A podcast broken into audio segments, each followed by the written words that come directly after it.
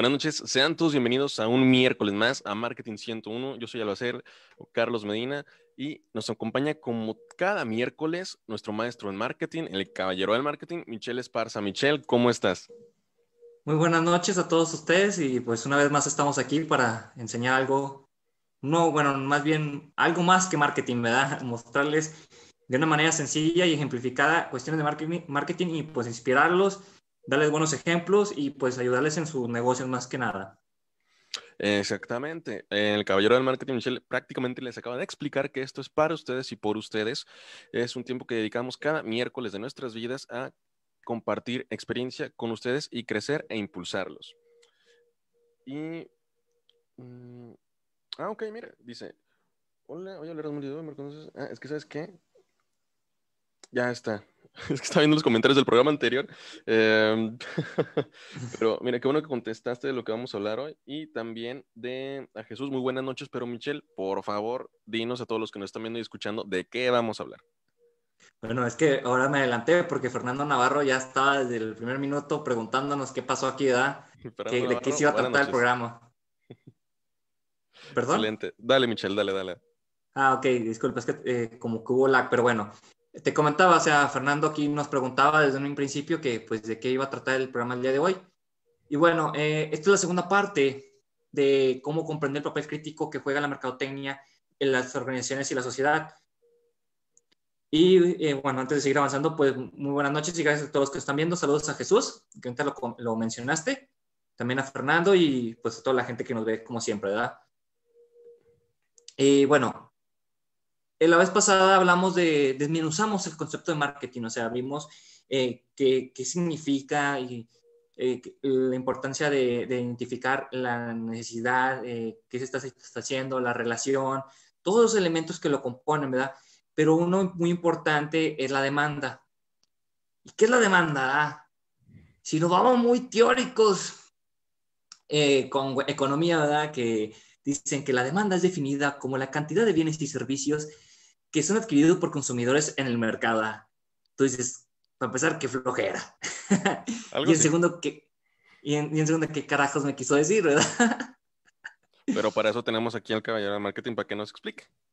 Entonces, es, bueno, exactamente, aquí estoy yo para eh, explicarles más sencillamente este concepto, ¿verdad? Entonces, la demanda hay que entenderla como lo que, la petición, lo que te está solicitando el, el mercado, o sea, eh, eh, el mercado tiene una, necesidad que satisfacer, entonces te pide un bien, un servicio para satisfacerlo. Entonces tú tienes que tener en cuenta este eh, detalle. Si no vamos a los conceptos de economía, bueno, a la gente que vio economía o que sabe un poquito más de eso, sabe que, que, se maneja la gráfica de, oferta y demanda. La demanda es lo que te pide el mercado y la oferta es lo que se está ofreciendo, no los descuentos. Porque uno llega a, economía a veces y, escucha oferta y dice descuentos. Y lo no, no, no, no. Tenemos que desvincular esa palabra, ese, ese concepto a y decir oferta es lo que se ofrece. Entonces, eh, hay un punto de equilibrio donde se atraviesa la demanda y la oferta y es donde pues todo está bien, ¿verdad? Todo está bonito porque se cubre la demanda y pues la oferta cubre todo eso, ¿verdad? Pero aquí vamos a ver qué tipos de demandas hay. Venga. Y no legales. Para eso tenemos a, Gustavo. Exactamente, pero en el programa de los martes. Que por cierto, dime, dime. Muchas felicidades a, Mares eh, y, compañía por su, por su día, porque es el 3 de febrero, Día del Abogado. Oye, sí, felicidades, Gus, si nos estás viendo. Sí, antes de que se nos olvida, porque bueno, traemos muchas cosas en la cabeza. Recuerden que, bueno, es cierto, fíjate, antes, o no sé si ahorita lo vayamos a ver, que a mayor demanda es menor oferta y a mayor oferta es menor demanda. bueno, es No vamos a ver mucho más adelante. Ahorita quiero que aterricemos un poquito esto lo de la demanda, porque sí se van relacionando, relacionando que la oferta, la demanda, el precio y todo esto, pero creo que pues sería un, un poquito reburujado, palabra lagunera, por cierto. Ah, palabra eh, eh, eh, explicar así. Entonces, que quisiera aterrizar eh, esto por los tipos de demandas que hay. Excelente, paso por paso. Venga. Es, exactamente. Entonces, comenzamos con la demanda eh, negativa. ¿Qué quiere decir esto? que a la mayor parte del mercado les agrada el producto. No quiere decir esto que, que todo el mundo les agrade, pero ¿qué podemos encontrar con ciertos productos? Y un claro ejemplo es la Coca-Cola. Cuando uno va con el nutriólogo y le meten la dieta, la Coca-Cola se convierte en demanda negativa. Porque afecta la salud. Entonces tú la estás empezando a rechazar y dices, no, es que ese producto es malo, ese producto tiene estas características, es mala para la salud, me va a hacer daño, no, no me contribuye nada y todo eso. Casi siempre la demanda negativa es para desagradar al producto, o sea, que, que la gente no lo quiere por algún motivo, ¿verdad? Por ejemplo, también lo vimos. Sí, lo está rechazando, mejor dicho. También lo vimos con el Nutella. Ya ves que utiliza aceite de palma. Y hubo una temporada de que no, es que cortan muchas palmas y luego daña a tales animales y se fue una cadena ahí de situaciones y entonces empezó a tener esa demanda negativa.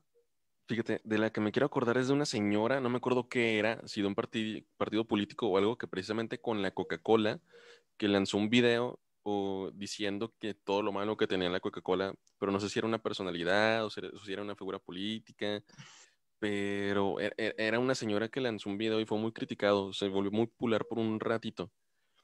Ah, que decía, esta es la última coca que voy a tomar y nada más la compré, que, que, que voy a comprar y nada más la compré para hacer este video por ahí si alguien se acuerda de eso, que nos lo pueda dejar en los comentarios, pero eso generó un poquito de eso que tú mencionas. Sí, el otro ejemplo que la verdad no me acuerdo de ese comercial, para con esto disculpa, pero me vino a la mente otro, otro, otro, mm, digamos, evento, digámoslo así, lo de los toros. Trae una demanda muy negativa por el maltrato animal. Entonces ya lo están rechazando y puede pasar de que desaparezca totalmente ese tipo de eventos, de espectáculos, mejor dicho. Sí, bastante. Y luego tenemos la ausencia de demanda, sentir indiferencia por el producto, o sea, que la gente no está demandando ese producto, o sea, está ahí en ese aquel, pero pues la gente le baile bien, o sea, no, lo está pidiendo. Y, esto es bien complicado a veces porque decimos decir, hay cero demanda. Y que, un ejemplo que me viene a la mente muchas veces con los eh, sistemas de seguridad para la computadora, para las casas. La gente no lo está solicitando, pero ¿por qué?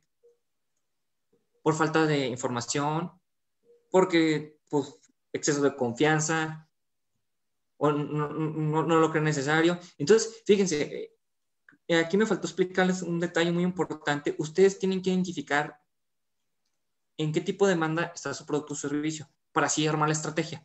Por ejemplo, en el caso de cero demanda, ¿cómo puedes generar demanda a tu mercado? En, en cuestión del sistema de seguridad, pues tienes que decirles cuáles son los beneficios de adquirir un sistema de seguridad, cuáles son los costos, cuáles son los programas que se utilizan.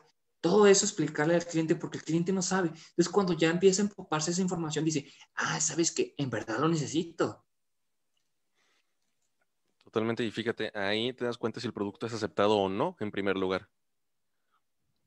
Sí, e, e, exactamente. Y, eso es bien importante porque, eh, como les digo, a partir de ahí ustedes van a ir eh, armando su estrategia y digamos, sus publicaciones. Por ejemplo, ustedes ya no van a decir de que, ¿sabes qué? Yo no hago eh, servicio de, vamos a ponerlo con ejemplo con Prima, por ejemplo. La redundancia de la palabra. Prima eh, digamos que hace su post de psicología. Sí, yo sé que hay demanda y todo esto, pero lo, estoy aterrizando un poquito en el ámbito de psicología. Entonces, en vez de decir de que eh, atiendo a pacientes eh, con problemas psicológicos, ella hace una publicación de que ¿sabías que la terapia psicológica te ayuda a que tú tengas una mejor vida o mejor un estilo de vida, que tomes mejores decisiones, que tengas menor estrés? Entonces, ya les está metiendo ahí información lo cual beneficia y, da, y, da, y informa a la gente para que se animen a adquirir su producto. Entonces va a crecer su demanda, porque no se está limitando a solo decir de que agende su cita.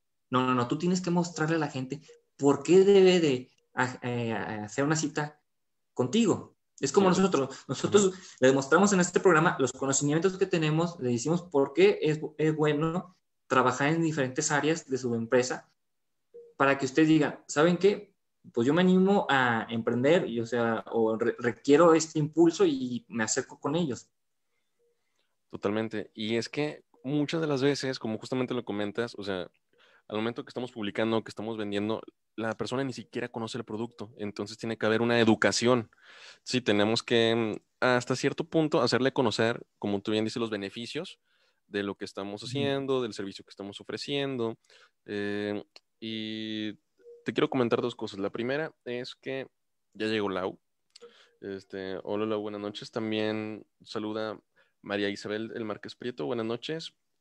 Y dice Marco, en el caso de sistemas de seguridad, antivirus y seguridad de la informática, toca informar a las personas y concienciar de los riesgos que conlleva no contar con las medidas de seguridad básicas. Bueno, eh, antes de ah, comentar, muy buenas noches a todos, a Laura, a María Isabel. Eh, y concuerdo con Marcos también, saludos. Que sí, eh, muchas veces uno no quiere el antivirus porque dice, ay, está bien caro. Pero si conocieran los beneficios que, tiene tener el antivirus, o sea, o la necesidad de darle mantenimiento a las computadoras, porque muchas personas dicen, oh, es que mi computadora va bien lenta. pues sí, pero ¿cuánto le, cuánto le descargaste? ¿Cuánto le atascaste? y no le borran nada. exactamente. O a veces dicen, no, pues yo tengo mi computadora de 2005 y no me está corriendo el programa. Oye. Pues por eso. el, programa requiere ciertos requisitos. Entonces, necesitas actualizarle la RAM, el disco duro, el procesador tal vez ya no funciona, ya no lo funciona con ese, no es compatible, mejor dicho. Entonces, bueno, Marco sabe más de esto que nosotros, de, todas las situaciones que le pasa con el cliente, y él los tiene que educar. No es que más, no, tal vez suena feo educar, pero le tiene que, mostrar de alguna manera. Ándale eso, mostrar, ándale, exacto, eso tenemos que buscar la manera de mostrarle la información a, la, persona, al cliente, sin faltar el respeto también, porque a veces clientes de que es que me está diciendo menso. No, es que no les queremos decir eh, así. Es que eh, a veces es difícil transmitir el conocimiento o explicar algo. Y cada quien es fuerte en cierto aspecto, ¿verdad? Em, por ejemplo, a mí me pasa mucho con, el auto. Yo, yo, abro el cofre del auto, yo no sé qué tiene el auto. Yo voy con el mecánico, no, es que tiene quién sabe qué.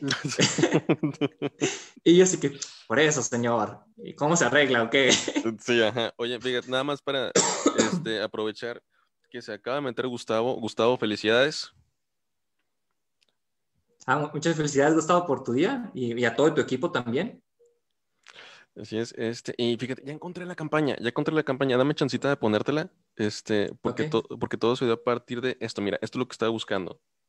Me dices cuando lo puedas ver. Ya lo estoy viendo. Ok, fue a partir de esta campaña de Coca-Cola que esta señora salió y dijo, dijo este mensaje y empezó. Unos sí agarraron y hubo como que, pues, al final de cuentas se creó demanda, como tú dices, tanto a favor como en contra. Sí, pues es que hay gente que, que defiende la Coca-Cola capa de espada y otra gente que no, ¿verdad? Entonces, cada quien toma su bando aquí, ¿verdad? Team Coca-Cola, Team no Coca-Cola.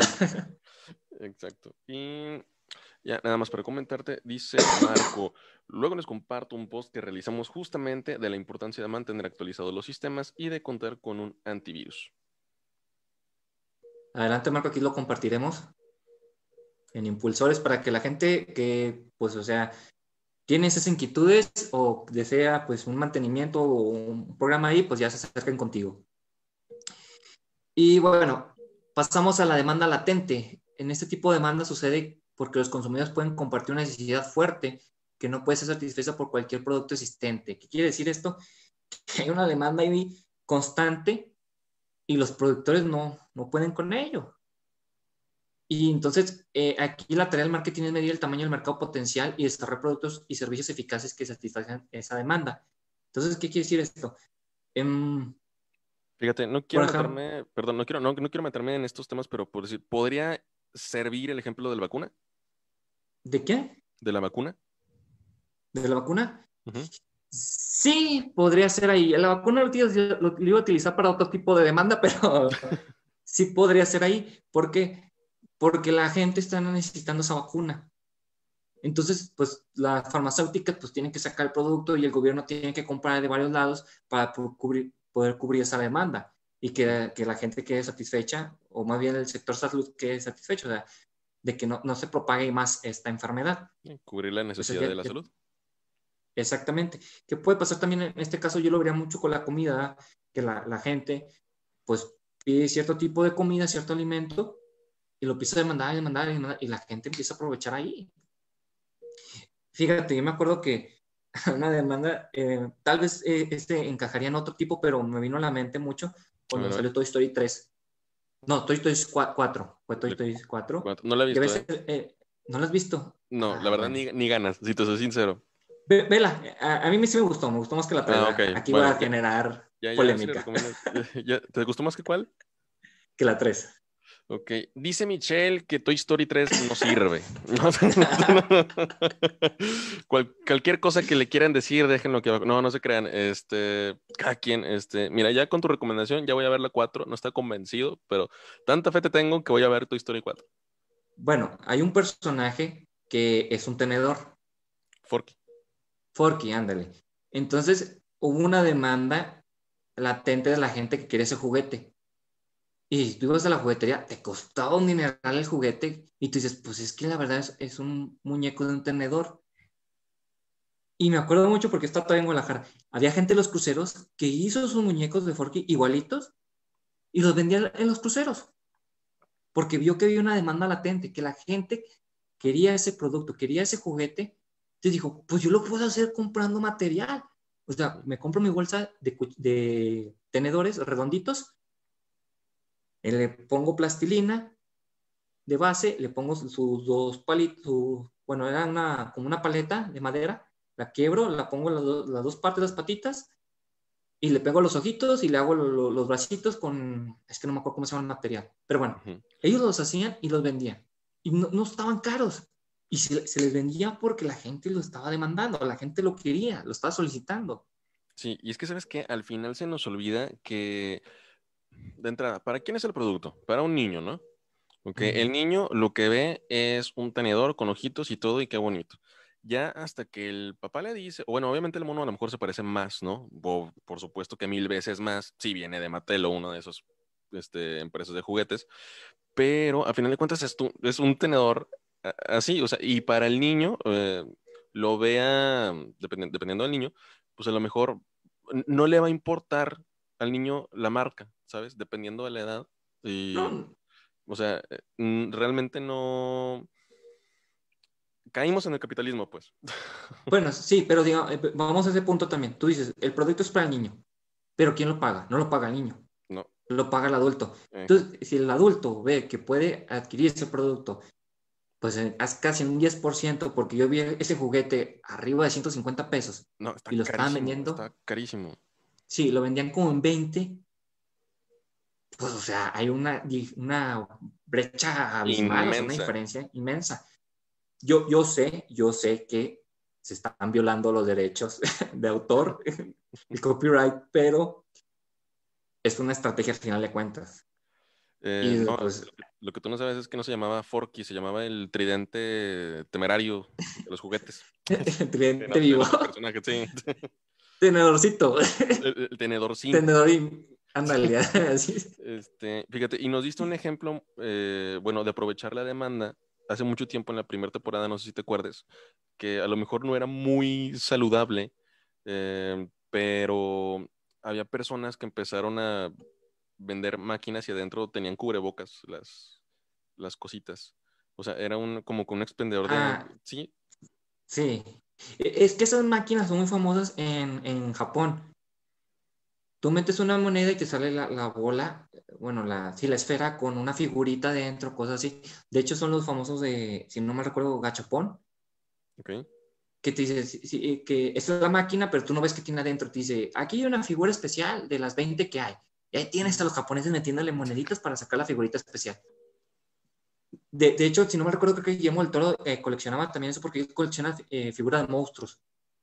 Ah, no me crean eso, el último Guillermo del Toro, no, no, sé si lo estoy confundiendo con, con él o con otro director, pero bueno, e, esas figuras eh, son importantes por eso. Y, aquí en Japón, perdón, aquí en México sí las ves, pero casi siempre no, no están forradas, sino que traen una figurita o algo. Y esta persona me, empezó a meter cubrebocas. Que la verdad eh, eh, está muy ingeniosa la idea porque dices, ah, el cubrebocas está protegido. Y más, sí, es la envoltura del cubrebocas y adentro la esferita, es como doble protección. El detalle también aquí es que esas cosas generan pues mucha basura, porque ¿qué pasa con esa bola de esa esfera? La tiran a la basura, se va un niño a jugar, entonces, pues aquí nos meteremos con el marketing verde, ¿verdad? Pero pues eso no es tema de hoy. Ese no es tema de hoy. Y bueno, saludar a Noemí y a Elo Álvarez que nos están viendo. Y dice Marco que se la ganaste, que eran, que sí son los ganchapones. Sí, son los ganchapones, sí. Y, dice Prisma que Pepsi Rules. ¿Qué qué? Que Pepsi Rules, o sea, que es mejor que la Coca. Mm, es que depende, pero bueno. Mira, yo, yo que trabajé como eh, outsourcing de Pepsi, tomaba Pepsi en la oficina de afuera. O sea, sí me gusta, pero hay veces de que se te antoja más una Coca-Cola. Para el menudo es una Coca-Cola, no es una Pepsi. Aunque usted lo escuchó aquí. Michelle Esparza dice que Coca-Cola. No, es que. Este... Para el menudo la Coca-Cola. Para el menudo la Coca-Cola. Este, eh, pero bueno, dale, Michelle. Ok, entonces eh, aquí pasaríamos a otro bien delicado, que es la demanda en declive. Como todo en la vida, todo lo que sube tiene que bajar, ¿verdad? Entonces, ¿qué pasa cuando tu producto pierde la demanda? O sea, que te va en, picada, o sea, que dices, ¿cómo carajo le hago con esto? Y lo podemos ver un ejemplo muy sencillo, y lo hemos mencionado anteriormente. Ay, los spinners. Los Tuvieron un auge bien canijo, o sea, se dispararon la demanda, los niños lo pedían, algunos los adultos, y hubo gente que compró varios. ¿Sabes qué? Uno súper cercano. los, esas cosas, los pulpos que cambiaban de, cara. Pues eh, yo todavía lo veo vigente eso. ¿Sí todavía lo ves muy vigente? Sí. O sea, bueno, yo, vi, yo lo he visto, aquí no tanto, pero sí lo he visto en otras partes que lo siguen promocionando. Y llega el anuncio de que, ¡ay, ya llegaron los pulpos de tal color! Ya llegaron a esto. De hecho, sacaron uno de, de como forma de Spider-Man, que es rojo, y lo volteas y es negro y es Venom. Ok, este, bueno, pues ya sí. Sí, o sea, este, supieron hacerla, pero fíjate, ambas, ambos casos, el de los spinners y el de los pulpos, vienen de ser creados de situaciones para niños, este, uno con hiperactividad, o no sé si, no, no me acuerdo cuál es, pero es, es algo, es algo, de, nació para algo relacionado a un niño y la salud. Y esto otro también nació relacionado a lo de los pulpos para niños que creo que em, no sabían cómo expresar sus emociones.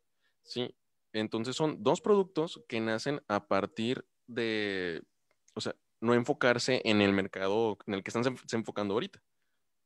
Pero, pero fíjate, aquí podemos ver que hay una ausencia de demanda, porque lo pide muy poca gente.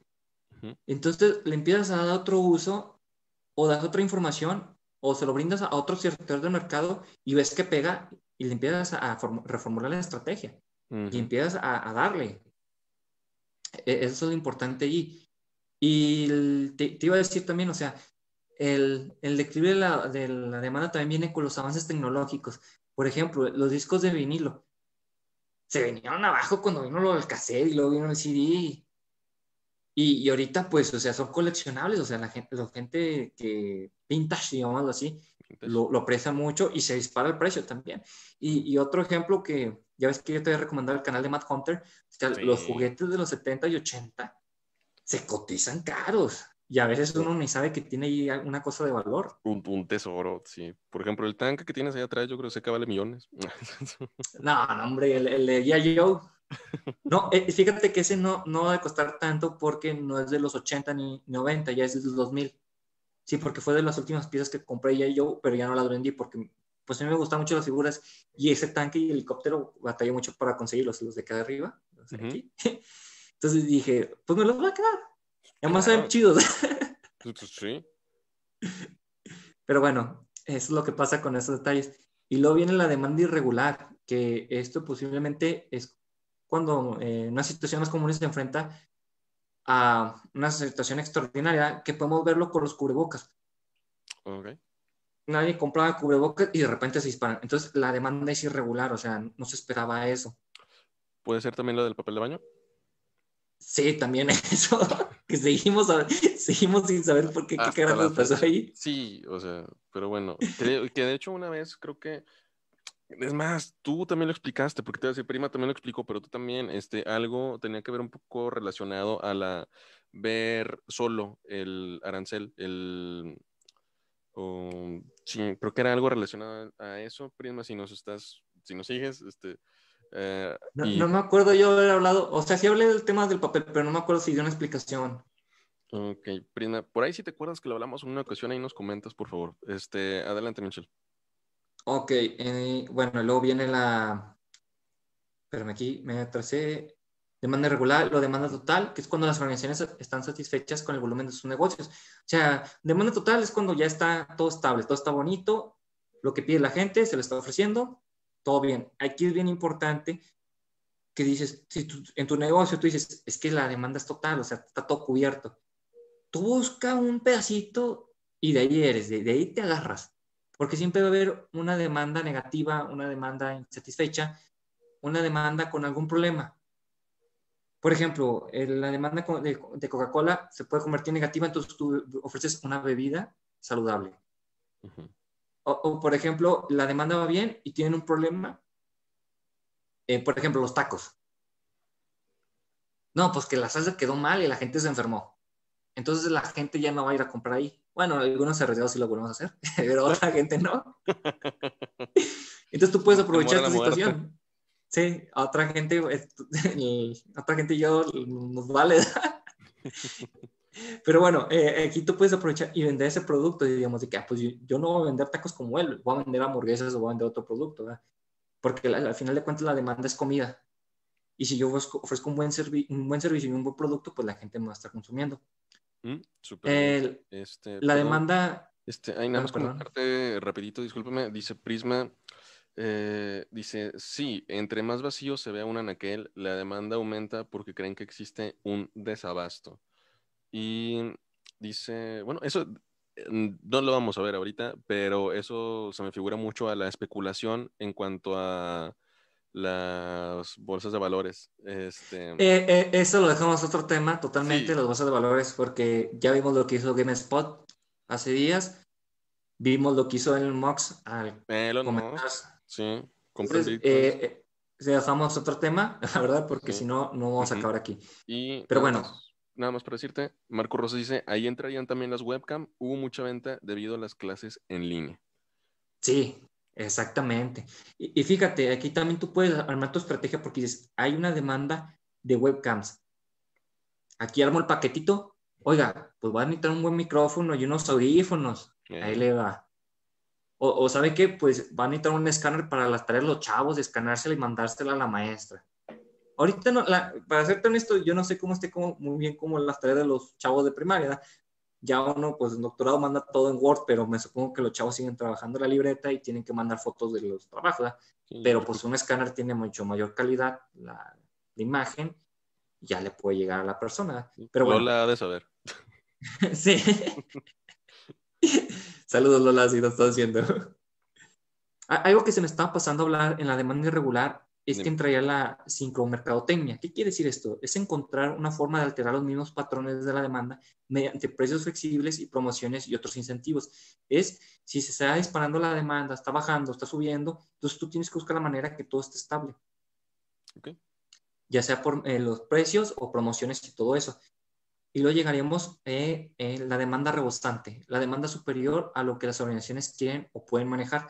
O sea, esto pasaría eh, con los, los geles antibacteriales, por ejemplo, un momento en que la gente estuvo, compre y compre y se empezaron a acabar.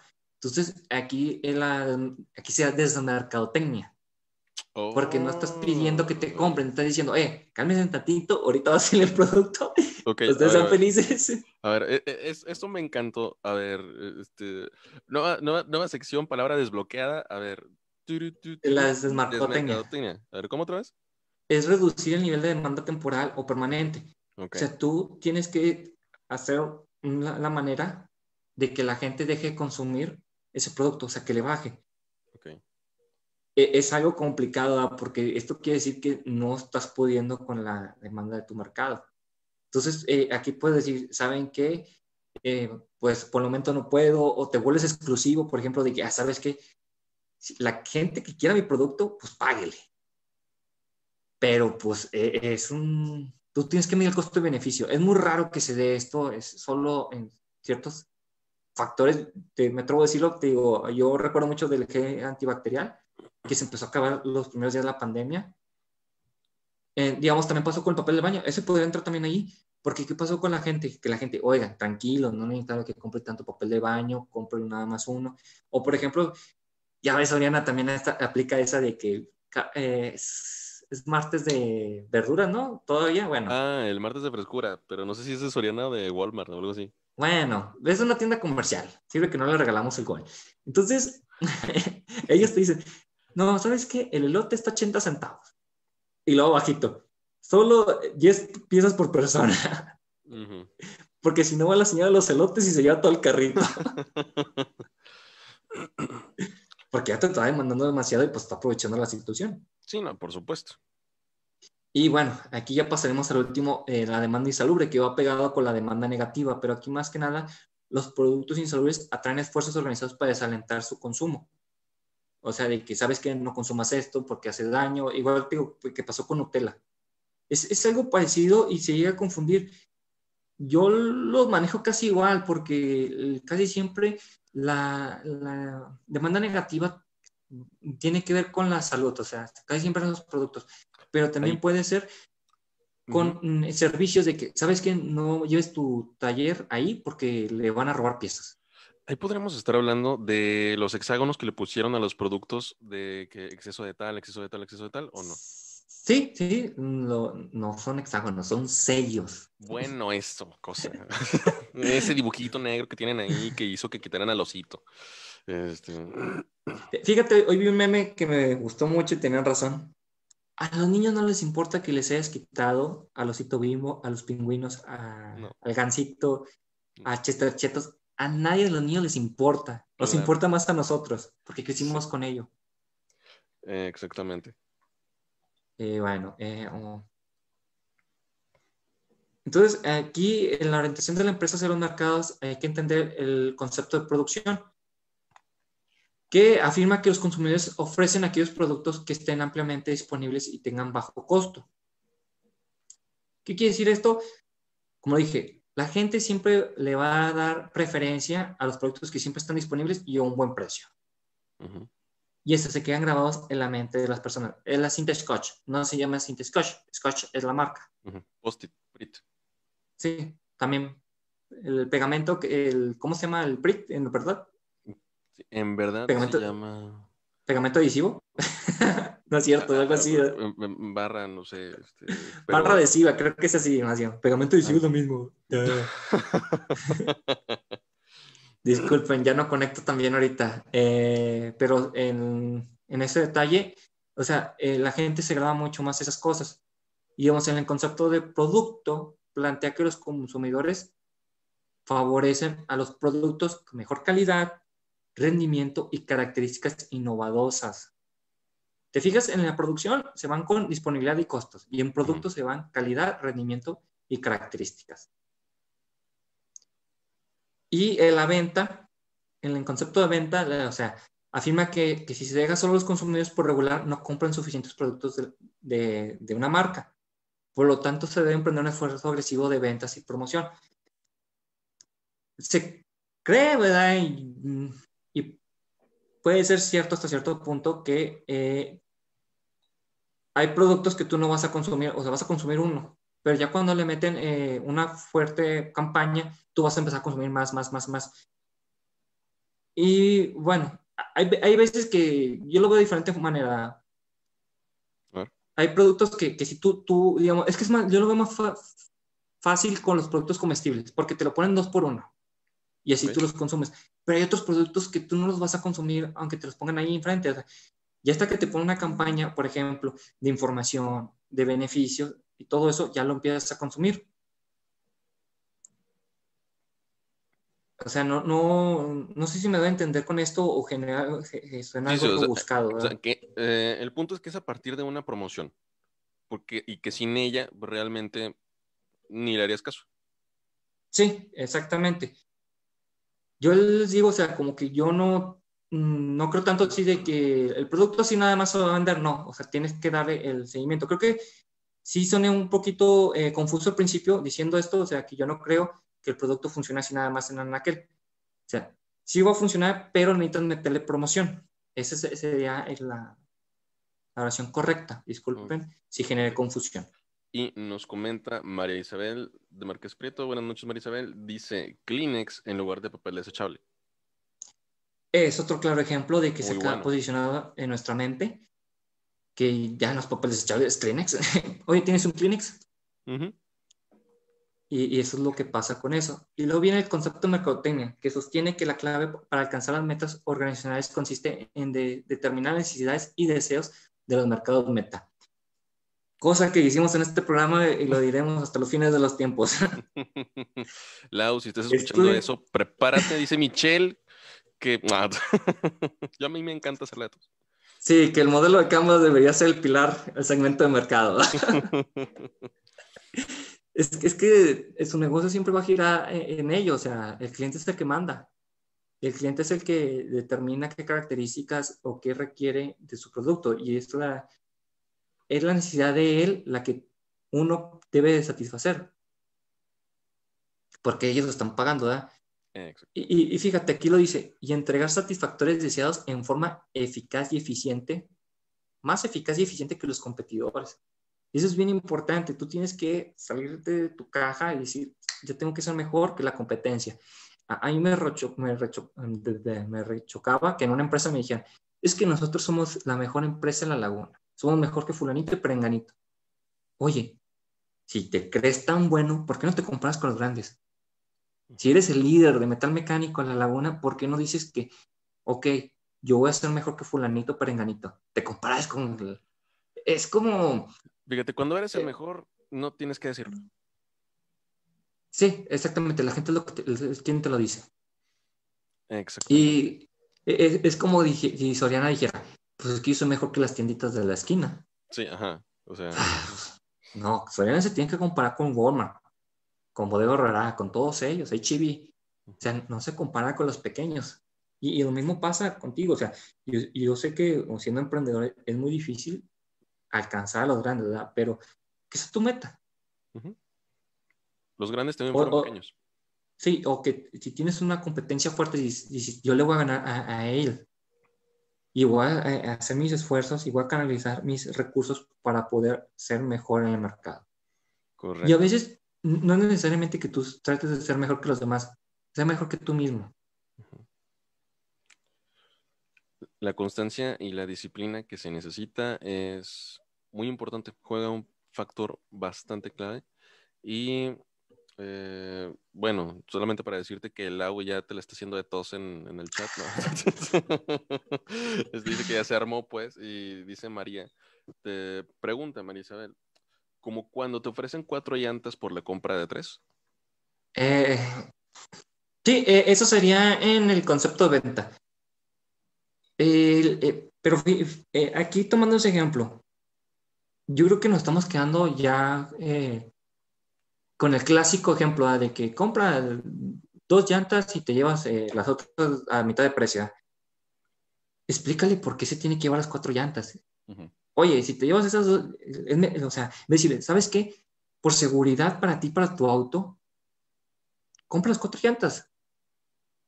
O sea, no solo aplicas la promoción, explícales cuáles son los beneficios, cuál eh, eh, es por qué el, o sea, ¿por qué te destacas o por qué son las mejores llantas? Decir, ah, ¿sabes qué? Las llantas... Eh, ay, es que no sé marcas de llantas. Eh, tú este Las marcas eh, llantas X son las mejores en el mercado porque tienen fricción o no sé, o sea, ponen las características ahí, destácalo.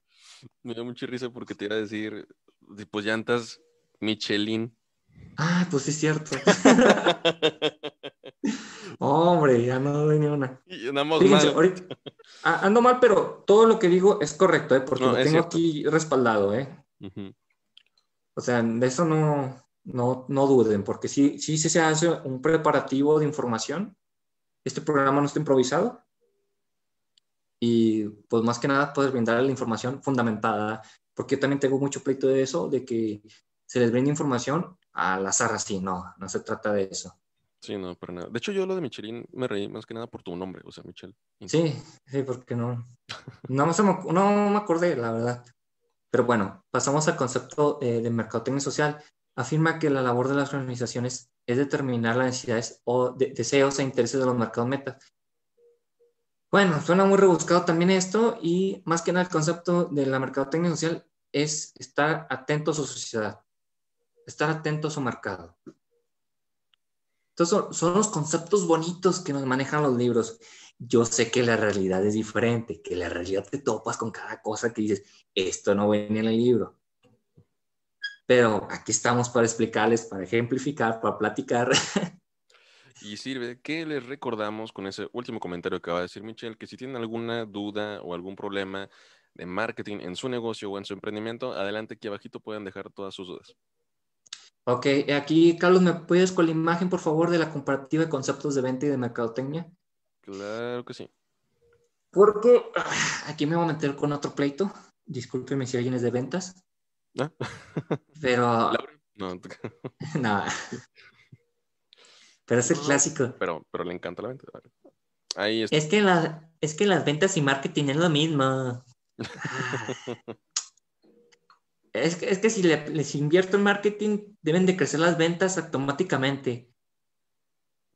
Uno de los objetivos del marketing es incrementar ventas, pero también van, van otros eh, factores involucrados, como posicionamiento en el mercado, para conocer tu producto, todo eso, pero yo, yo sé que a todos nos gustaría que, si tú le inviertes 10 pesos al marketing, de volada tuvieras de tres veces. A veces eh, sí se obtiene, a otras veces no, pero es aquí donde tú tienes que saber cómo está bien hecha tu estrategia de marketing. Porque si tú tienes una estrategia no adecuada, pues no vas a, no vas a incrementar las ventas, ¿verdad? y, si tú tienes una muy buena campaña de marketing, pues claro que va a, va a verse reflejado allá. Pero bueno. Exactamente, la preparación y la dirección son lo más importante más allá que la velocidad. Y fíjate, te comenta Laura que qué onda con las ventas, que si doble tiro. No, uno por uno, Laura, porque el doctorado me está matando y luego tú me vas a rematar, pues no. Pero bueno, eh, si se fijan aquí, vemos eh, los dos conceptos y cuál es el punto de partida. O sea, uno es la fábrica y el otro es el mercado. Uno es a partir de, tu, de la gente que te va a comprar tu producto y otro es lo que puede hacer la fábrica y el enfoque son productos existentes, o sea, lo que se tiene en inventarios, y el, marketing son las necesidades del cliente. Los medios es vender y promover, mientras que el marketing integrado, ¿qué quiere decir esto? Son los canales del marketing donde tú vas a manejar eh, o, vas a llegar a tus clientes. Que lo habíamos hablado en, en, ocasiones pasadas, los canales de distribución, canales de comunicación y todo eso, ¿ah? para llegar a en ventas a las utilidades por medio de volúmenes de ventas y el otro en utilidades por medio de la satisfacción de los clientes. Una cosa es decir, ¿sabes qué? Yo vendí 10 cajas de refresco a decir, yo vendí 10 cajas de refresco y la gente está satisfecha y me va a pedir otras 10. Porque ahí ves la satisfacción del cliente, o sea, te está pidiendo más, o sea, no, solo vendes a lo tonto, no, no es solo por vender, e, e, es ir más allá, como siempre, ¿verdad? E, es salir de tu zona de confort y visualizar más allá y buscar la satisfacción del cliente. Lo repito, suena muy repetitivo con siempre eh, ciertos elementos, ciertas palabras, pero más que nada es para darles a entender eh, pues estos conceptos de una manera sencilla, que es lo que busco, aunque a veces suena muy rebuscado, ¿verdad? No, pero sí entendemos totalmente que son complementos, o sea, como en un inicio no eh, si hay alguien que diga, no, es que es lo mismo, pues no, la verdad es que no. ¿sí? Tienen objetivos diferentes a pesar de que eh, uno del el fin es la utilidad, sí, pero son totalmente diferentes los procesos por los que pasan. E, exactamente. Y eh, hay que entender que, bueno, son áreas diferentes también eh, eso, o sea, hay personas que sí llevan ventas y marketing al mismo tiempo. Pero cada uno tiene sus estrategias. Yo, yo considero que de marketing, bueno, se va desprendiendo esto, lo de ventas, pero puede variar dependiendo del punto de vista de cada persona.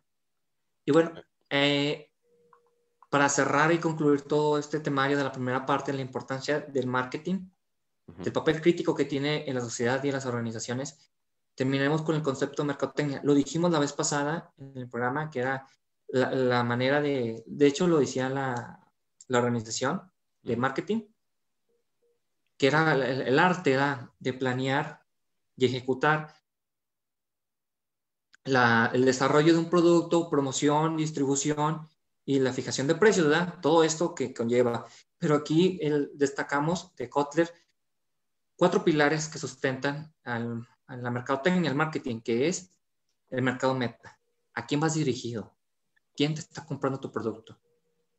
Las necesidades del consumidor. ¿Qué es lo que quiere tu consumidor? ¿Qué necesidad estás satisfaciendo? ¿En qué parte de la escala de, perdón, de la pirámide malo te posicionas?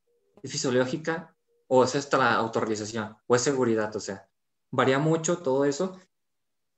Tú tienes que estar bien consciente de eso. Y luego viene mercadotecnia coordinada. O sea, tú tienes que eh, coordinar todos los elementos que vienen en la mercadotecnia. Que eh, en otros programas también hemos hablado de eso, de la mezcla de marketing que ha ido evolucionando y se ha ido enfocando en diferentes aspectos, empezando con el producto, con las 4P, y luego pasó a servicios. Repito, para la gente que no conozca estos conceptos, igual también los invito a el programas pasados, pero bueno, las 4P eh, por Kotler en los años 60 es precio, producto, plaza y promoción. Van avanzando los años y los integran otras 3P para servicios procesos, personas y pruebas físicas.